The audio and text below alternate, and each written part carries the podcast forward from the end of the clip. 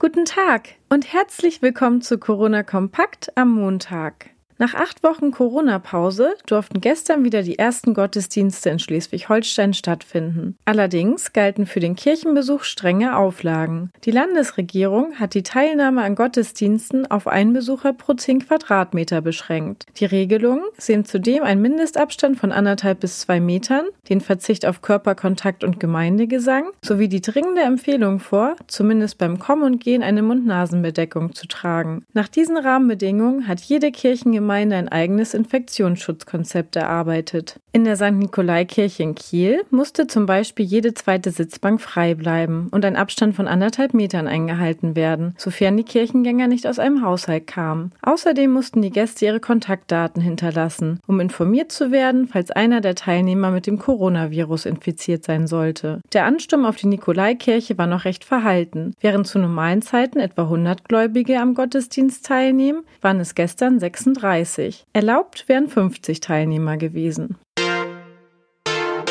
Wir haben am Wochenende natürlich das aktuelle Geschehen im Blick behalten. Wenig erfreulich ist die Entwicklung bei den Neuinfektionen. Laut Robert Koch Institut ist die Reproduktionsrate wieder über den kritischen Wert von 1 gestiegen. Die Zahl gibt an, wie viele weitere Menschen ein Infizierter im Schnitt ansteckt. In den vergangenen Wochen hatte das RKI immer wieder betont, dass ein Wert unter 1 wichtig sei, um die Epidemie abflauen zu lassen. Möglicherweise hängt der Anstieg auch mit den vielen Neuinfektionen auf den Schlachthöfen zusammen. Allein der Kreis Segeberg meldete am Wochenende 41 Infizierte im Zusammenhang mit dem fleischverarbeitenden Betrieb.